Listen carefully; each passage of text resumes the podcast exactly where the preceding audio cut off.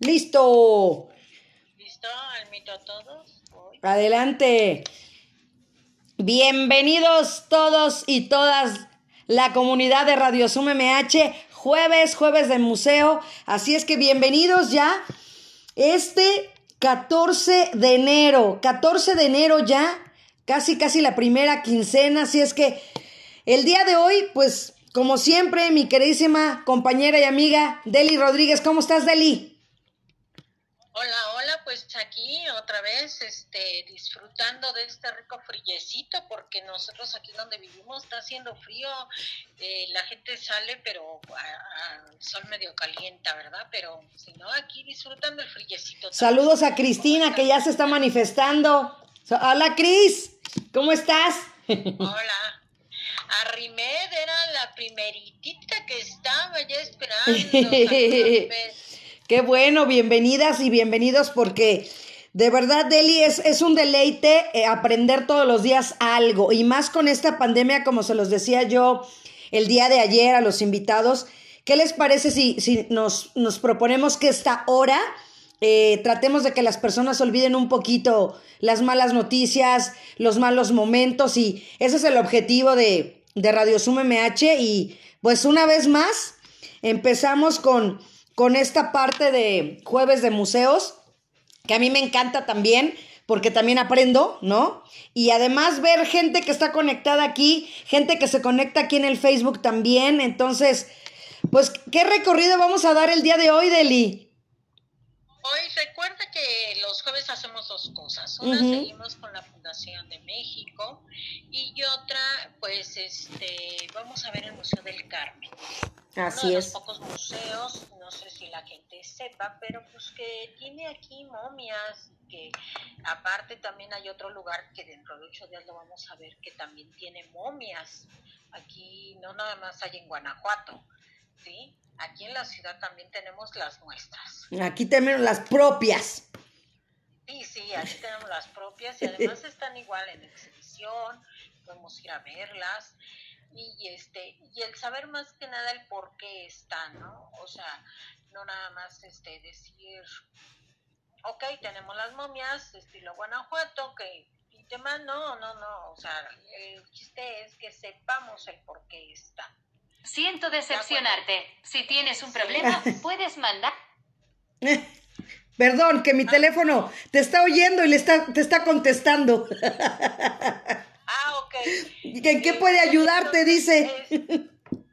me quiere ayudar. ¿Ya? Y entonces te digo, el saber nosotros el por qué están y seguir con la, con la Fundación de México, que sepamos cómo, cómo surgimos como país. Así es, la, ver, la verdadera historia.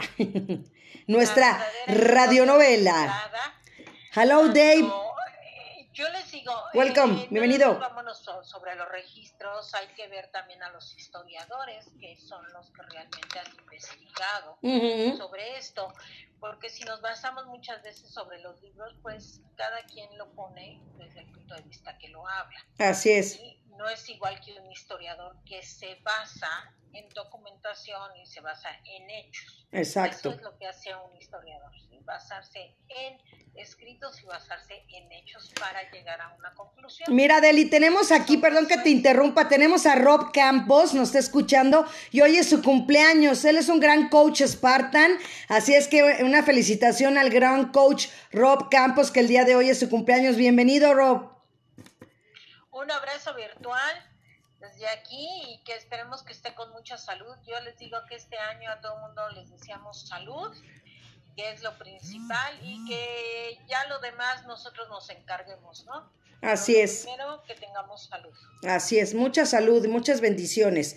Bueno, seguíamos, Deli, ya te interrumpí.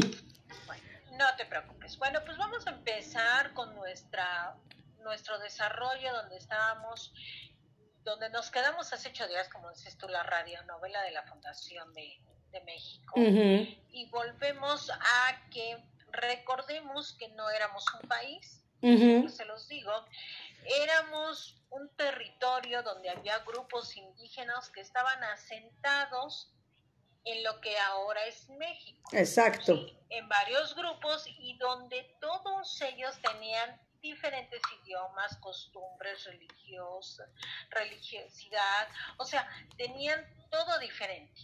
Quienes sabían los olmecas, los mixtecas, los mayas, ¿sí? Entonces, eso era lo que era nuestro país. Y nos quedamos donde, pues Hernán ya viene a México. Sí, sí que dijimos que se tardó, que se tardó varios años para llegar a la Ciudad de México, ¿no? Sí, se tardó dos años, en esos dos años, pues él estuvo intentando mandarle al rey Carlos, pues que el rey Carlos le diera eh, un documento donde lo había mandado, ¿sí? ¿Para qué? Para que se considerara conquista. Recordemos que si el rey este, Carlos V no les daba ese documento, él seguía en una exploración. ¿sí? Es más, el rey nunca dio un documento. Bienvenido Mar Soto, Santa Cruz, Martín Rocha, te quiero amigo. constatar que él no ha por eso yo les digo, no fue una conquista, fue una expedición. Sí, que fue por curiosidad de saber que había enfrente de la isla. Entonces, podríamos decir, Deli, que fue por casualidad realmente, o sea, por búsqueda. Por aventura. Ajá. Podremos decir que fue una aventura que él hizo al estar él en Cuba, ¿sí? Recordemos que, él en Cuba pues era muy fiestero, muy mujeriego. él se casa en Cuba por primera vez. ¿sí? Y entonces, eh, al ser él conocido del virrey que estaba en Cuba, entonces él es cuando empieza con esa curiosidad, pero el virrey no lo toma en cuenta al principio y él manda a otra persona, acordemos, que fue la que no bajó en Yucatán. Exacto. Porque decía que pues había unas personas ahí que, que este que, que le hacían señas. ¡Ay, Deli! ah, no, fue, fue, fue Lulú. Fue Lulú. ¡Ay, Lulú, me espantaste! Entonces, entonces él en sí este, fue por curiosidad, Ajá. porque había llegado pues precisamente eso a decir, ¿verdad? Este, pues que acá había este pues personas que les hacían señas salvajes, porque además imagínense ustedes, volvemos a, a, la parte de la historia, vamos a imaginarnos cómo se vestían los españoles. Ajá, lo que dijimos hace ocho días. Vemos. Sí, con el calor de Yucatán y esas ropas y se acercan en canoas a Yucatán. Bienvenido Rolando, Rolando Álvarez, pura vida. Parrabos y lanzas, y entonces ellos pensaban que los iban a atacar y los otros les estaban dando la bienvenida y les decían, ¿verdad? Este y todo, entonces estos entendieron, dijeron Yucatán, ¿sí? Dijeron, ahí se llama Yucatán, no, les estaban dando la bienvenida, pero no los entendían. Ajá. Esa es la parte importante donde venimos nosotros arrastrando una parte eh, mal que ha sido contada de nuestra historia. Mal redactada, por así decirlo. Mal entendida. Y mal enseñada. Ok. ¿Sí? Entonces, al venir él, volvemos, él no vino a conquistar, él vino a, ni a descubrir, él vino a explorar. A descubrir. No. Tampoco. A descubrir, acuérdate que fue Cristóbal. Exacto. Sí, fue diferente. Él vino a explorar. Ok. Que se enamoró de Yucatán, que le gustó Yucatán y de ahí empezaron los rumores que por allá en otro, en otras tierras lejanas habían otros que, eran caníbales. O sea, tú imagínate esa impresión en aquel entonces. Sí, no. El por qué le tenían miedo a los mexicas. Porque imagínate que te llegaba el rumor que ya, que ya vinieron y que se robaron a mi tío, a mi sobrino, al hijo del vecino y todo, y que resulta que se los llevan y les sacan el corazón y además se los comen. Entonces la gente les tenía Pavor. A los mexicas. Claro. ¿Sí? Y Hernán Cortés empieza con esa curiosidad, pues a querer saber, ¿verdad? O sea, cómo que se los comen, o sea, a mí también me daría curiosidad, pero yo sí no me arriesgaría, ¿verdad? O sea, yo nada más me quedaría. Tú no explorarías. donde- yo no exploraría, yo me quedaría en esa parte donde, ok, está bien que se los coman, pero hasta ahí yo guardo mi sana distancia para evitar dificultades, ¿no? Entonces, este, pues él con la curiosidad, recordemos que empieza a dirigirse hacia el centro de lo que ahora nosotros conocemos como México y le regala 12 mujeres, Ajá. ¿sí? Recordemos que esas mujeres que a él le regalaron, pues fue porque ya como había tenido tiempo de estar con ellos, pues fue el que ya le gustaba. Bienvenida, Cindy Martínez, estamos hablando de Hernán Cortés. Pero entre esas viene Doña Marina. ¿Sí? Volvemos. La primer mujer que está en el registro histórico, trilingüe. La primer mujer registrada con tres nombres, Ajá. que es Malinali en maya, Malatzi en náhuatl y Doña Marina, porque nunca Hernán Cortés le quitó el Doña. El doña y el don se utilizaba mucho como respeto. ¿sí? Y él nunca en ningún lado está sentado que le diga Marina, no, él siempre le llamó con respeto Doña Marina. Marina. ¿sí?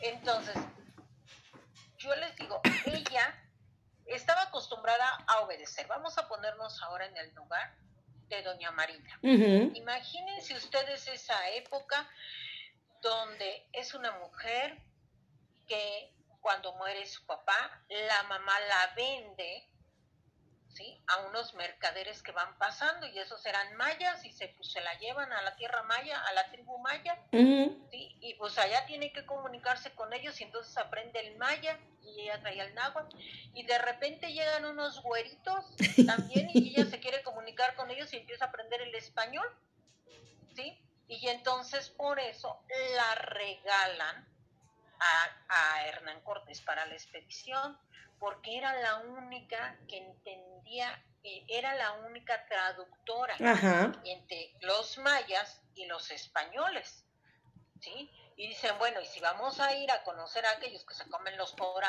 que, que, que se comen los corazones y a los humanos, pues que a quién, pues a doña Marina, ella, ella es la que la que nos va a decir de qué se trata la situación, ¿no?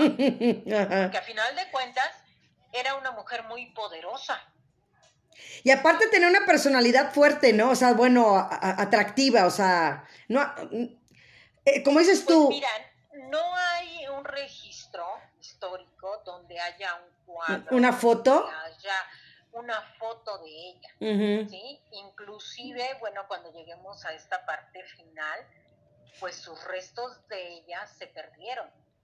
Se perdieron con la expropiación de todo lo que se le quitó a, a la religión católica Ajá. ahí se, ahí se perdieron sus restos. Pero no hay en sí que digas este, una fisonomía o algo. Se cree que era una mujer muy atractiva por lo mismo de que de cómo son los de su tribu de aquel entonces. Ajá. Pero que en sí que haya eh, una parte, inclusive si han visto la serie de Hernán Cortés, la última que salió, que les voy a decir algo, aunque a muchos no les gustó, desde mi punto de vista es, y desde el punto de vista de los historiadores, Ajá. es la que se acerca más a la verdad, Ok. ¿sí?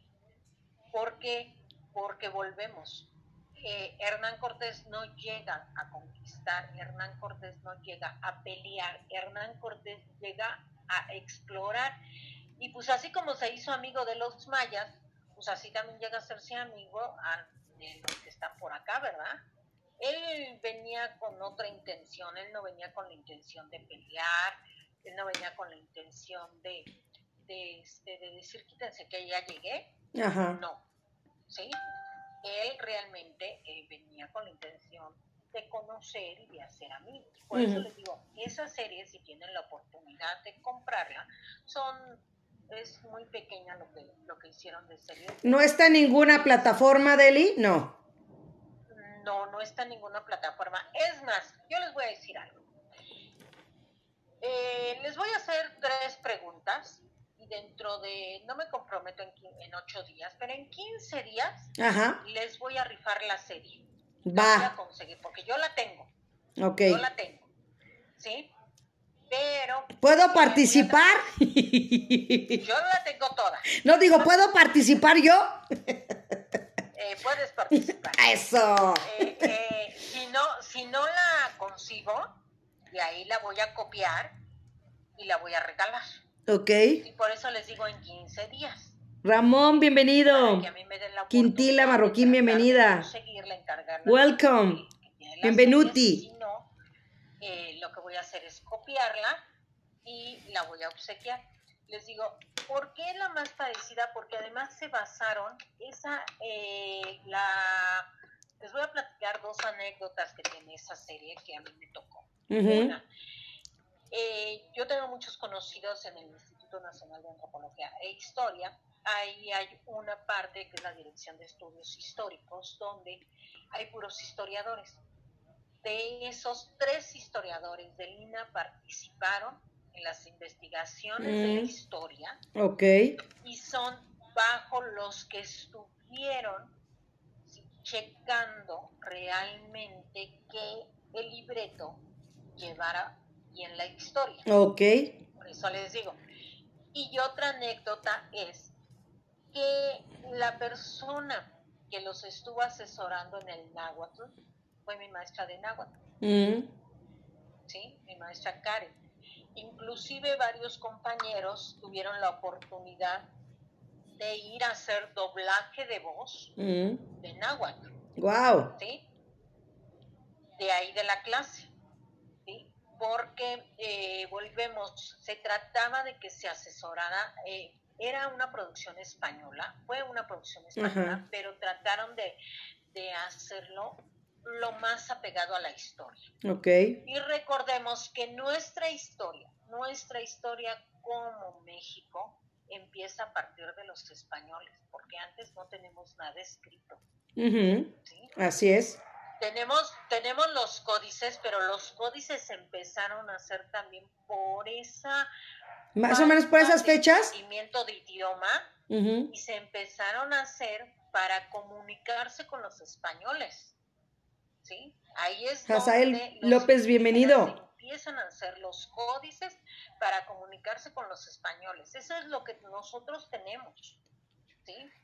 Esos códices y la historia escrita por, lo- por- redactada, la que está en los archivos históricos. Ajá. A partir de ahí para atrás, Como México no tenemos historia. Lo ¿No? que se ha descubierto en las zonas arqueológicas y todo, y lo que descubren los arqueólogos, lo que descubren los investigadores, ellos empiezan por suponer lo que había y de ahí empezar a rascar todos esos vestigios y empezar a documentarlos ¿sí? y empezar a armar una historia atrás de nuestra fundación. Pero volvemos, en sí, nuestra fundación empieza nuestra historia a partir de los españoles, ¿sí? Y entonces, pues volvemos, ¿sí? Eh, Bienvenida pues Carmela. yo Estamos hablando de Hernán Cortés de la. Malinche. Y aquí entran, les voy a decir tal cual está en el archivo histórico, ¿sí? Ellos entran a México Tenochtitlan en noviembre de 1519. Y cuando entran, Bernal describe que Moctezuma se encuentra en un lugar donde ahora está construido el templo de Jesús Nazareno. Eso es ahora sobre la calle de Suárez. Para que no nos perdamos, se los voy a platicar dónde está. Ajá. ¿Ustedes saben dónde está el Hospital de Jesús? Ahí sobre la calle de Pino Suárez. Pues ahí es donde Mm. él entra. Ese lugar para él es su entrada, y les voy a decir, y su final de Hernán Cortés. Ahí mismo. Pero su final en vida, Ajá. ¿sí?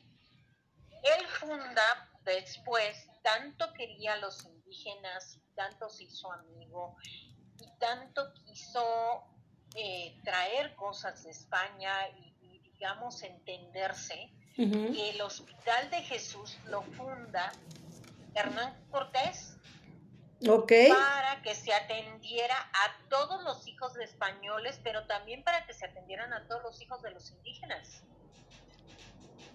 Ok. Por eso les digo, eh, eh, es muy diferente ya cuando lo conocemos, ¿sí? Y en la iglesia de enfrente, por eso les dije desde el principio que tenían que estar bien claros.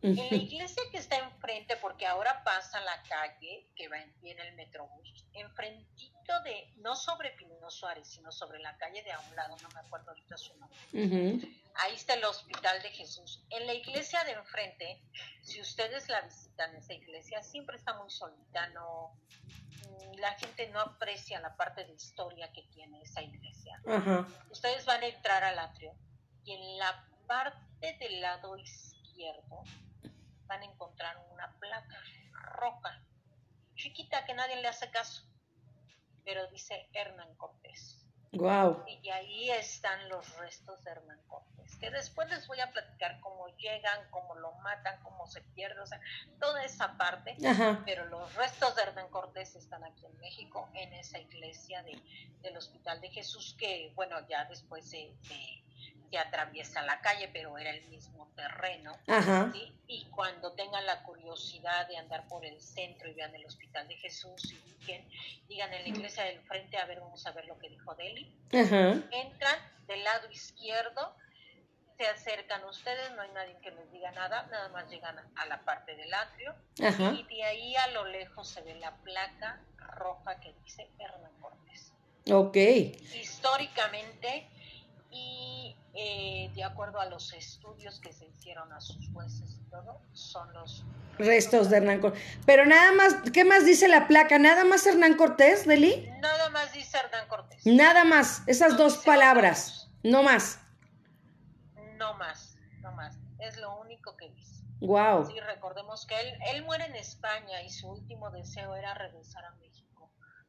Hijos le conceden eso, que ya después llegaremos a esa parte también, Ajá. donde lo traen, donde inclusive quisieron sabotear los restos eh, el virrey que había en aquel entonces, porque vio que, les voy a decir nada más algo, Eh, cuando viene el hijo de España y anuncia eh, con los conocidos, pues que traen los restos de su padre, Ujú. los indígenas hacen tal alboroto y tal fiesta, ¿sí? el lugar donde ellos venían desde Veracruz hacia la ciudad, eran las calles llenas, ¿sí? esperando los restos de Hernán Cortés. Órale. Wow. Querían, con- querían otra vez y ellos son los que le piden a, a sus hijos otra vez que eh, volvieran a ser ellos los que estuvieran al frente y todo. Y a todo ese alboroto que se hace es por lo cual eh, quieren inclusive después este levantan a, la- a los españoles y a la gente y todo y les dicen que, que, los hijos van a ser matazón y no sé qué tanto y entonces es cuando eh, van y quieren eh, sacar los restos y echarlo a los perros y demás, cosa que pues, les falló, ¿sí? Hubo alguien por ahí que les voy a platicar después que los salvó. Ok. Y es por eso que llegan ahí. ¿Y por qué nada más dice la placa Hernán Cortés? Precisamente para eso, para ocultarlo de aquel entonces no se supiera dónde estaba Hernán Cortés, porque tenían miedo que sacaran sus restos y que se los echaran a los perros, como, como lo quisieron hacer. Ajá. ¿Sí? Bueno, pues entonces vamos con esa parte. Llega Hernán Cortés por Pino Suárez, entra. Y se los voy a decir inclusive cómo es que entran. Entran de la siguiente manera. Cortés entra a caballo, Ajá. a un lado a pie. Doña Marina, Ok. siempre, do- siempre Doña Marina estuvo a un lado de Hernán Cortés. Y atrás Pedro, Pedro de Alvarado que era su segundo, y luego todos los demás. Cuando llegan a ese punto, Cortés desciende del caballo y se dirige junto a doña Marina y esperan unos minutos a esperar a Aguilar, que venía atrás esperando que se bajara del caballo. Y los acompañan los tres que son donde se acercan a Moctezuma. Ajá. Es, volvemos, doña Marina, Hernán Cortés y Aguilar. Los tres son los que se acercan ¿sí? a Moctezuma. Por lo tanto, ¿sí? la que va a ser la receptora y la que se dirige a Moctezuma, ¿quién crees que va a ser? Pues ella, Va a ser Doña Marina. claro. Y Doña Marina es la que le dice a Moctezuma lo que le dice este Cortés. Ajá. ¿sí? Entonces, ¿sí? Ahí es donde empieza, donde les digo yo que Doña Marina es una clave muy importante. Claro. Definitivamente. Supongamos, Hernán Cortés me dijo que, que, este, que quiere ser su amigo y, y yo a él le digo, no, pues es que vienen a pelear. Exacto. Digo, yo me imagino que a final de cuentas Bienvenido, Leo Elman, amigo, bienvenido. Estamos hablando de Hernán Cortés. a, a lo que quería Doña Marina, porque era la traductora. Hernán Cortés nunca aprendió náhuatl. De plano, o sea, Siempre- prefirió que ella le siguiera traduciendo. Así es, ella siempre fue su traductora. Y la traductora de los demás, y entonces los españoles no, no los frailes fueron los que sí empezaron a aprender náhuatl. Ok. pero en sí todos los caballeros de España que llegaron no aprendieron agua, de ellos se dedicaron a las mujeres, al reventón, a hacer acuates, o sea, a su gran vida. como- Eso nunca pasa, Deli. ¿Por qué le levantas falsos a las personas? Sí, no, no, no, no, no, los españoles no les gusta la fiesta. O sea, yo les digo, Cuba heredó y los mayas heredaron esa costumbre de los españoles. O sea, y nosotros los mexicanos también tenemos eso, por eso festejamos. Sí, porque en sí esa parte, sí, ellos a eso se dedicaban. Los frailes fueron los que llegaron a empezar a conocer nuestras costumbres, a querer castes- este, meternos a la religión católica. ujú. Ellos les interesaba, digamos, más esa parte de involucrarse con el pueblo. ¿Sí? Y los españoles, pues el reventón. ¿Sí? Entonces, ahí es, volvemos donde doña Marina, ¿sí? Este, pues empieza a ser la traductora y es la interlocutora entre, entre Moctezuma, Hernán Cortés y Aguilar. ¿Sí? Y entonces Bernard dice que doña Marina dijo, Cortés le dice a Moctezuma que él era el enviado de un rey muy poderoso llamado Carlos V y que todas esas tierras eran de él en ese de ese emperador y Moctezuma le dice que bienvenido él había cuidado todas esas tierras que le mandaba un saludo a su rey y que le y que lo iba a hospedar en el mejor lugar que había en la ciudad que era en aquel entonces el palacio de descanso de los emperadores aztecas, Acayácatl, que era el palacio de Acayácatl y que se lo estoy leyendo tal cual como está escrito En el registro de, de, este, de la historia. ¿eh? O sea, por eso va a ver, van a ver ustedes que la redacción eh, muchas veces es repetitiva. porque, Ajá. pues, digo, tampoco saben así como que redactar y escribir como, como librito, ¿verdad? Por eso dicen que era el palacio de Acayácatl, Ujú. que ahora es donde es el Monte de Piedad. Sí, ¿Quién está por ahí? ¿Quién está por ahí? Ricardo Colín Hernández, bienvenido. Estamos con la historia de Hernán Cortés. Es Teresita, Ya, ¿ya? Teresita, ya. Gracias. ¿Sí? Y donde ahora es el Monte de Piedad, Ajá, en la esquinita, ¿no? en la esquinita. Ese fue donde estuvo viviendo Hernán Cortés.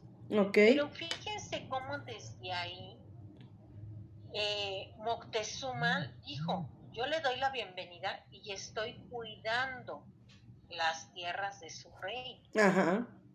¿Sí? O sea, eh, por eso es lo que les digo, desde ahí es de donde se malinterpreta ya después la situación, porque dice uno, bueno, vino a conquistar, no, no vino a conquistarnos, discúlpenme. ¿Sí? De acuerdo a la historia, insisto, él vino a ser amigos. Ok. ¿Sí? Y en ese lugar, ahí había vivido su abuelo de Montezuma, Ajá. Aceyácatl. Todo esto fue traducido por doña Marina, quien llevaba todo era doña Marina. ¿sí? Sea, volvemos. Entonces, nos vamos a quedar Exacto. en donde, en donde ya hospedan A Hernán Cortés. a Hernán Cortés con todos los españoles, Ujú. ¿sí? En el palacio de Acayácatl. ¿Qué te parece si nos quedamos ahí? Me parece... Para ahora empezar a hablar Ahora sí.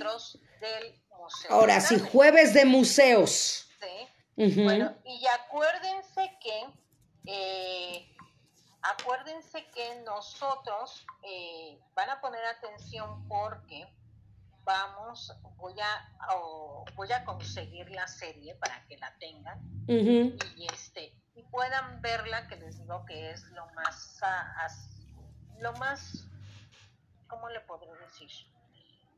Em, lo más acertado Exacto, que hay ahora ujú. en la historia, lo más cercano. que Lo más a cercano, que pasó ajá. en la realidad. ¿Sí? ujú. Entonces, por eso. Pero pues ahora vamos con el Museo del Carmen. Vámonos al sur de la ciudad, Exacto. donde, pues les voy a decir que también se tienen que adentrar a aquellas épocas. Oye, Deli, ¿no viste mi foto que subí de, del- de la de la de Museo del Carmen, que está con su tapabocas? No, no lo he visto. Ah, ahorita, ahorita lo verás ahí en mi página personal de Marta Valero Locutora. Ahí la subí Ajá. y está padrísima porque trae su tapabocas. La Virgen. qué padre, no, lo he visto. Ah, Ahí la ves ahorita. Entonces estamos en el sur de la ciudad, en el Museo de El Carmen.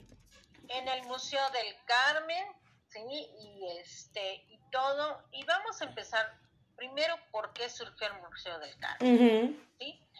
El Museo del Carmen surge por la necesidad de tener un colegio religioso para, para preparar a los frailes carmelitas. Carmelitas. Pero en 1595, les voy a decir algo, no se pudo hacer.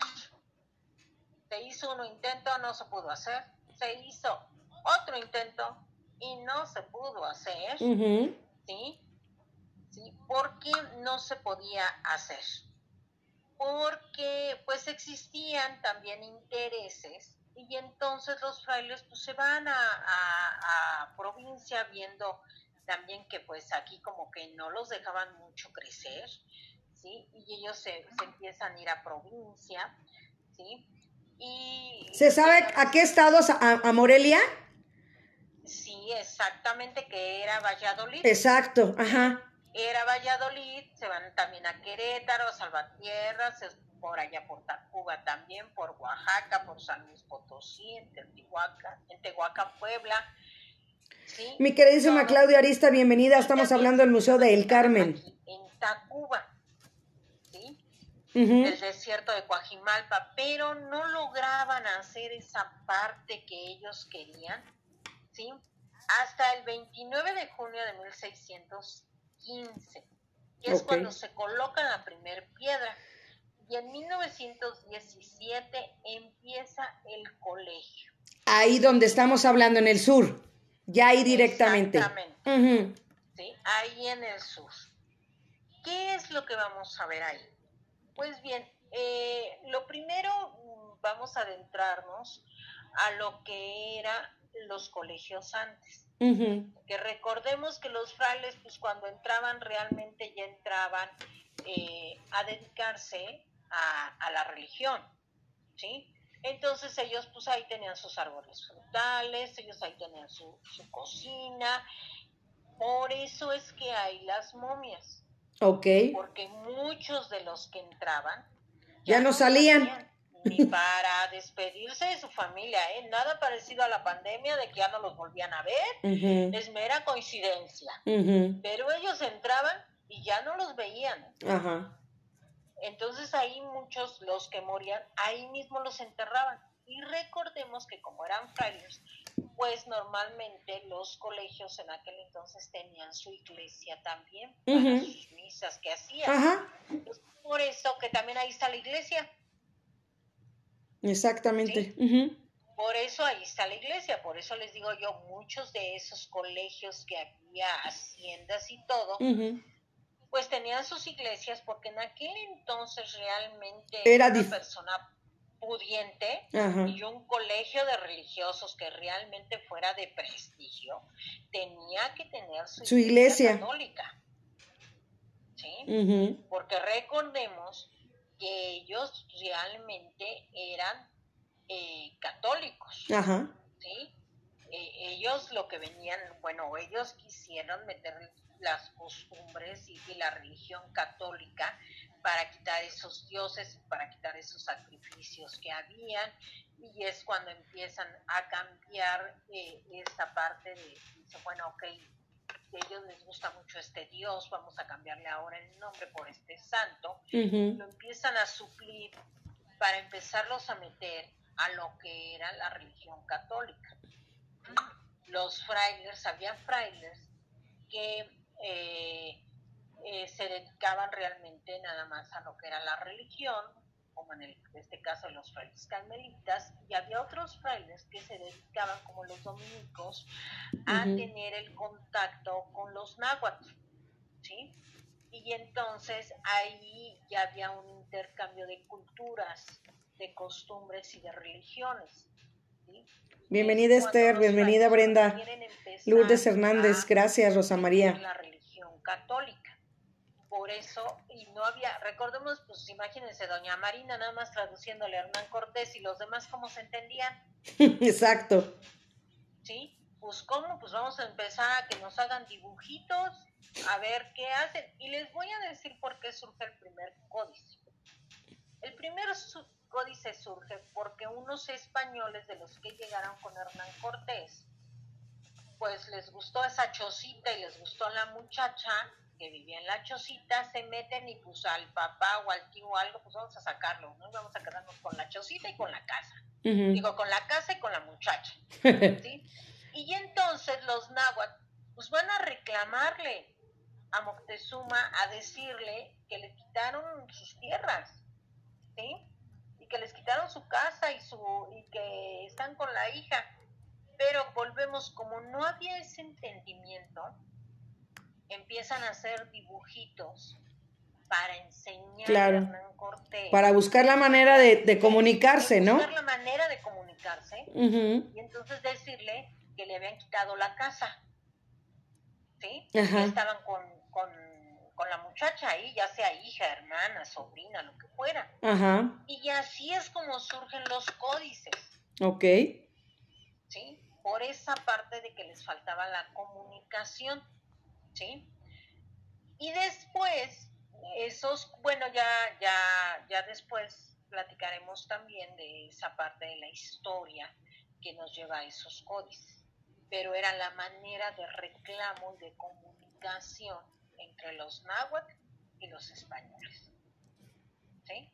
Wow. Aquí nos está escuchando también Carlos Mendoza Ruiz. Acá el maestro Carlos este, es maestro de Zumba. Este, nos está escuchando aquí también en, mi Facebook. Varias personas, ¿eh? tenemos como 15 personas conectadas. Adelante, Deli. Que, que, se acuerden de nosotros. ¿Sí?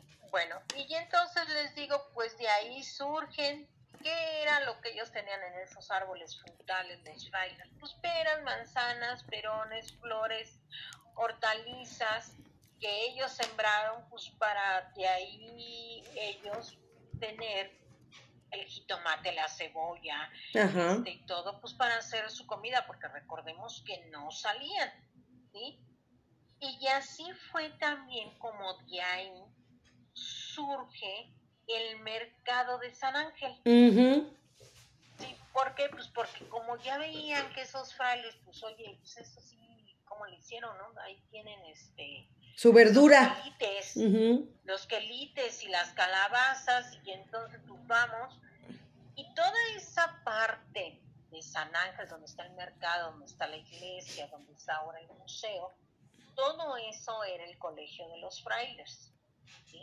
que ya pues ahora pues pasa la avenida, creo que es Revolución, sí. la, que, pasa ahí enfrente. Ajá, sí. Sí, y entonces pues este, poco a poco pues se, va perdiendo esa parte de, de la historia ahí, ¿no? Entonces es por eso, ¿sí? ¿Y cómo surge el nombre? Exacto. El nombre se le da oficialmente por lo cotidiano, ¿sí? Por los pueblos de aquel entonces, que pues era primero llamado ahí San Ángel, Ajá. pues, por, por los ángeles que había de los frailes, y el colegio de los, de los frailes carmelitas. Entonces, por eso viene, eh, de ahí viene su nombre, ¿sí? Del museo, por la orden de los carmelitas. Exacto. Entonces, de una o de otra manera, les digo, es para mí es muy bonito. Oye, Deli, ¿en qué, ¿en qué fecha se abrió el museo? Ya como museo, ya como estas, estas épocas, pues.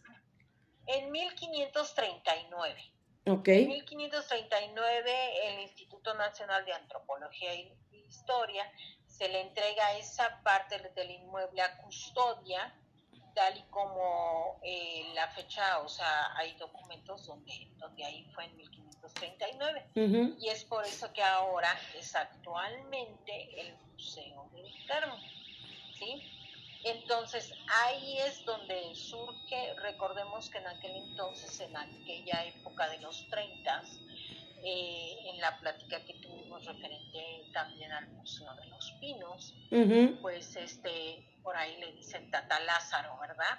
A don Lázaro Cárdenas, porque él fue el fundador de muchas cosas, de muchos museos. Él, él le gustaba mucho esa parte de la educación, volvemos también así, que recordemos que de los pinos, la, la primaria que está enfrente donde pasa un, puente el puente uno viene de los pinos, pues, ¿para qué va esa primaria? No, pues es que a él tanto le interesaba la educación que ahí empiece a fundar la primaria para los trabajadores de los pinos, de la gente que tenía viviendo con en el rancho, en los pinos, que era la residencia oficial, ¿sí?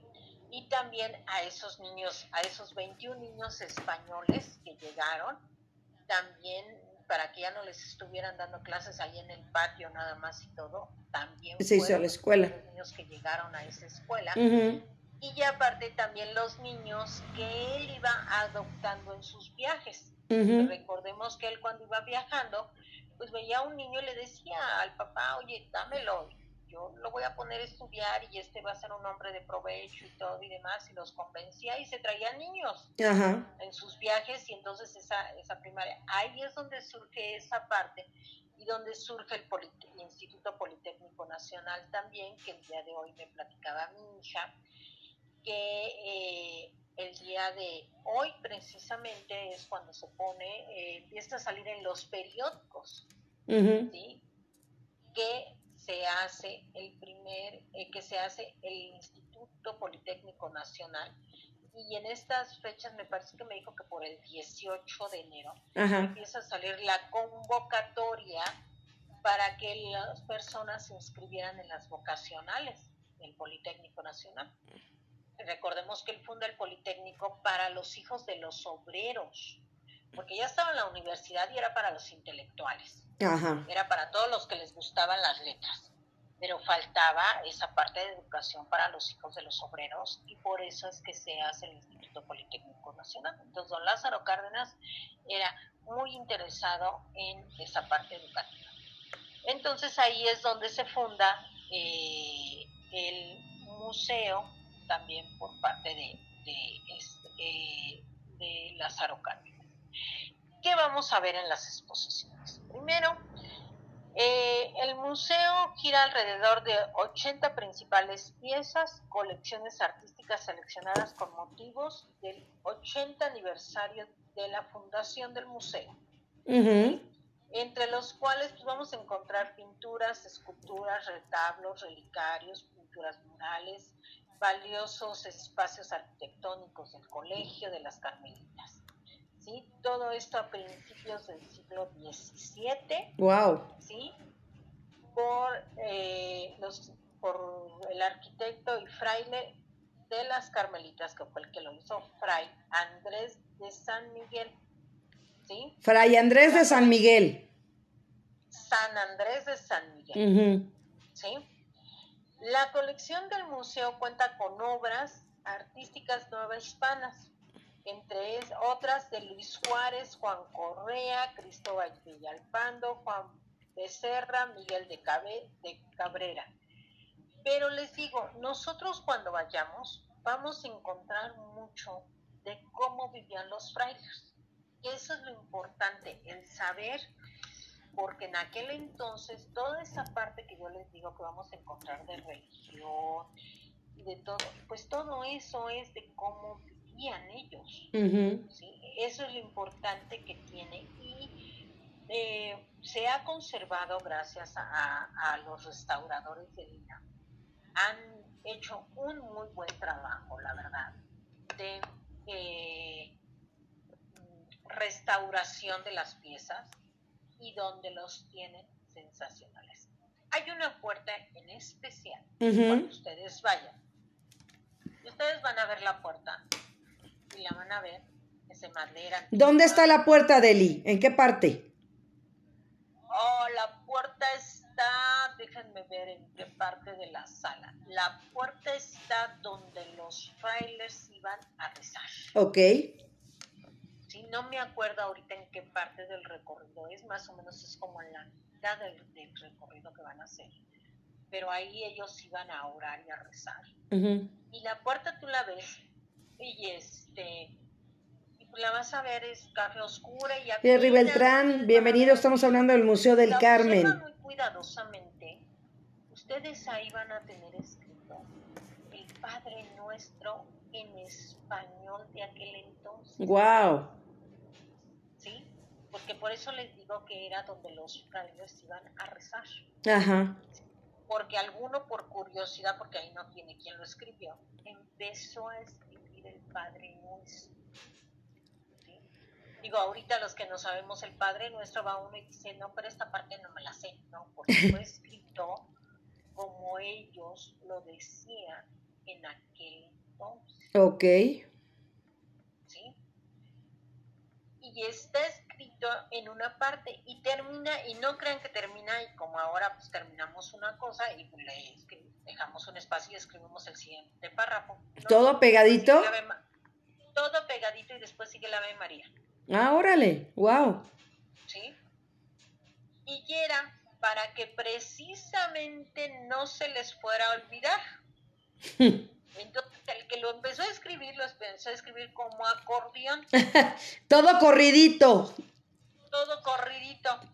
Sí, como acordeón. Y la letra sí es chiquita, ¿eh? Ajá. No crean que es muy grande y se tiene, pero, pero sí cuando ustedes la vean, inclusive, eh, por ejemplo, las maestras que están ahí en, servicios educativos, pues sí, precisamente como saben el valor histórico que tiene, no dejan que uno se acerque mucho a la puerta. Ajá. Pero si tú haces tu recorrido sin llevar, sin, sin pedírselo al museo ya, tú, llegas y pues sí, digamos a unos dos pasos y te puedes acercar. Y puedes empezar a ver y empiezas a ver así, Padre nuestro que estás en el cielo, y luego hay algo más en español, en español antiguo y ahí empiezas y, dices, qué maravilla de puerta. Les digo, primero la ponen como acordeón y después ya todos los frailes la agarraron como que, ah, no, pues ya lo tenemos aquí, pues ahora hay que leerlo y, nos dejaron en penitencia tres Padres Nuestros y dos Aves Marías, como antes nos hacían a los que nos íbamos a confesar, los padres. A ti, Deli, te ponían eso de castigo. Yo sí te voy a decir algo, como estudié en colegio de monjas. Yo también. Yo se los dije. Ah, yo sí me confesaba. Yo Y a también. mí sí me hacían así como que eh, le dijiste dos mentiras a tu mamá y bueno, pues son dos padres nuestros. ¿Qué más hiciste? No, pues a la monja le pasó esto y ya tres Aves María, ¿no? Y entonces a mí sí me ponía penitencia. Yo sí se los puedo decir, yo sí llegué a hacer penitencia de mis pecados, pero les voy a decir también un secreto. Y eso, eh, un, un sacerdote tuvo la culpa de los, este, de los de ahí de la villa, porque se acuerdan que estaba de ahí en la villa. Ajá. Los sábados nosotros teníamos misa a las 8 de la mañana, de clase. Llegaba el padre y ahí no- en uno de los salones nos hacían misa. Y yo una vez no comulgó nadie. De todas las mujeres que habíamos, desde primaria, secundaria, había normal y preparatoria. De todas las mujeres que habíamos ahí, porque era el colegio de mujeres, nadie comulgó. Y entonces el padre pues se quedó y al final de la misa, ¿qué va diciendo? Fíjense, eso me quedó muy grabado porque desde entonces lo hago. Dijo, yo les voy a decir algo antes de terminar la misa. Todas ustedes, señoritas, no tienen pecados mortales. Si no se alcanzan a confesar, porque nosotros no podemos venir desde la villa a confesarlas, con que ustedes empiecen su misa con toda devoción y ya al principio, como decimos, se arrepientan de sus pecados, pueden comulgar mientras no sean pecados mortales. Mortales. Ah, pues habernoslo dicho. El siguiente sábado casi todo Saturado. Con devoción. Él no, no lo dijo. Mientras ustedes lo hagan con devoción y se arrepientan de sus pecados, pueden comulgar. Entonces, pues la siguiente sábado, más de medio colegio comulgó. ¿Sí?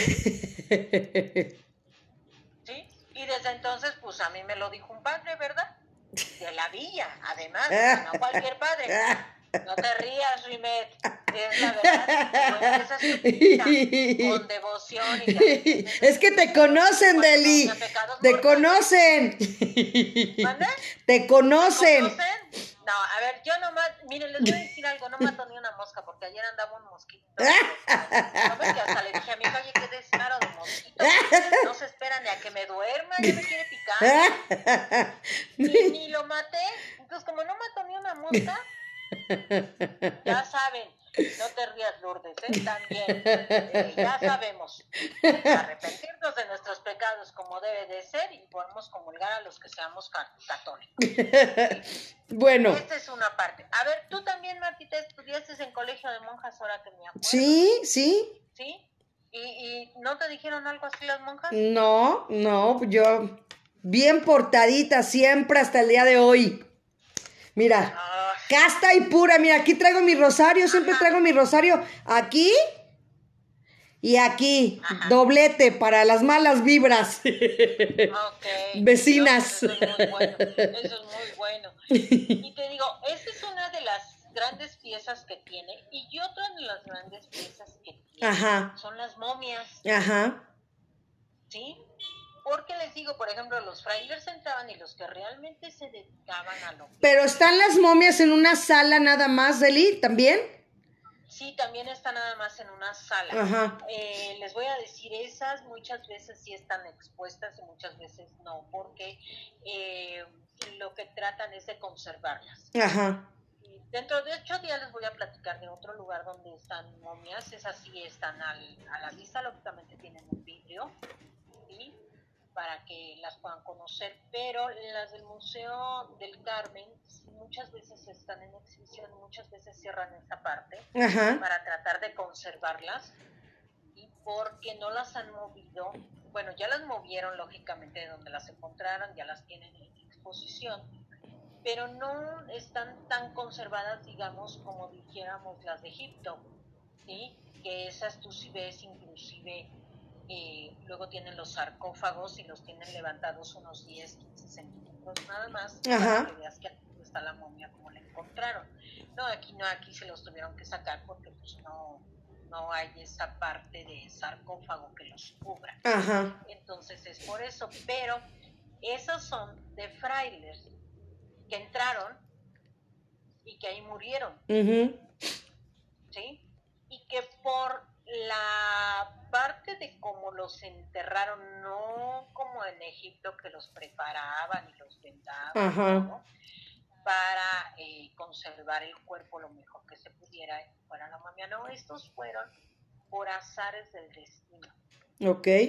Estas momias, o sea, eh, eh, se, hicieron así por azares del destino, porque en sí... Pues, Magdalena, gracias, bienvenida Brenda.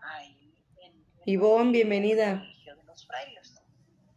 Joaquín, gracias. Realmente los prepararan como en Egipto para, para que quedaran conservados sus cuerpos. También las que vamos a ver dentro de ocho días también fue eh, por azares del destino que, se hicieron así. Son los únicos dos registros que yo tengo históricamente donde en la Ciudad de México tenemos momias. Oye, Deli, ¿y también hay reliquias religiosas en el museo? hay reliquias religiosas, eh, sobre todo en la época que los utilizaban de los frailes, hay ah. reliquias religiosas. También hay inclusive, tienen eh, parte de eh, esas reliquias, pero eh, tanto como se conservaban. Recordemos que una reliquia religiosa es una partecita de algo que pensamos que, es sagrado. ¿sí? Entonces, esa reliquia que tienen la tienen más en lo que es la parte de la iglesia. ok para que pudiera ser una iglesia tenían que tener una reliquia. ¿sí? Hasta la fecha, para poder tener una iglesia, en la parte donde está el sacerdote, ahí tiene que haber una reliquia sagrada. Ok. Es por eso que, se puede hacer ahí una misa. ¿sí? Y sí, sí la hay en la parte de la iglesia, pero no en la parte del museo. ¿sí? Eh, está en la parte de la iglesia. Ahora sí, Rimed, ¿alguna pregunta? Lourdes, este, Rosy. Porque ya no nos quedan tres minutos. Brenda, Perla, Isabel. Tres minutos. Exactamente, por eso les digo alguna pregunta que tengan. Muy interesante. Oye, el jovencito que está ahí desde la vez pasada nos, nos, este, nos acompaña. Qué padre que te interese. Ajá. Bienvenido, qué bueno que estás. Bienvenido. ¿Te gusta lo que escuchas? Sí, la, sí, es muy interesante. Me traigo mi tarea hecho mi mamá que acá está muy entretenida. Digo, pues a ver, voy a ver. Ah, oye, pero mi pregunta es, a mí me interesa conocer tu opinión como joven si te gusta conocer esa parte de la historia así o te gusta más verla en los libros o verla en el internet o de Fátima Manolo, ¿cómo estás? Bienvenido. Estamos hablando del Museo del Carmen a punto de terminar el programa. Alcanzaste a escuchar de Hernán Cortés te llamó la curiosidad? Pues sí, la verdad sí me gusta cómo la cuentan así usted. Por los libros pues no es mismo, o sea, estás leyendo, pero no es tanto la llamada te llama la atención. Es mejor, a mí me gusta más escuchar que estarlo leyendo. Excelente. ¿Verdad que es bonito? Porque como que viajas, yo les digo que la historia es como una parte que viajas yo por eso les digo, imagínense las ropas, imagínense cómo eran, esa parte. Y por ejemplo, el Museo del Carlo, del Carmen, perdón, imagínate tú esa gran escuela de los, de los carmelitas con su iglesia y donde tenían los huertos que ahora es el mercado de San Ángel, ¿sí? Y toda esa parte, y además estaba en la, en la orilla, porque no había tanta población. Y eso ya era en la orilla porque estaban desde acá, desde el Zócalo. Entonces ellos ya lo hicieron así como que en la orilla para que no molesten a los frailers, ¿sí? Y puedan ellos tener esa parte espiritual retirados de, lo que es, digamos, lo pecaminoso que era la gente y ellos se dedicaban a la religión, ¿sí? Que ahora pues ya, la, ya todo está poblado y todo, pero esa es la parte que, que nos tenemos que imaginar de la historia y demás. Qué bueno que te gusta. y Qué bueno que nos sigues también, ¿verdad, Marquita? Así es, y bueno, también Brenda Angoa aquí está saludando, ya aquí en el chat dice que, que está de acuerdo también. Dice, sí, estoy de acuerdo. Pues qué bueno que les guste, de verdad, todos los jueves no se lo pierdan, jueves de museos. Cada jueves un museo diferente y como lo decimos, como lo estamos platicando, ¿no? La, la, la juventud, los nuevos, la nueva sangre, los nuevos bríos que vienen para acá escuchando este programa. Entonces, eso es bonito, Deli, eso es muy bonito.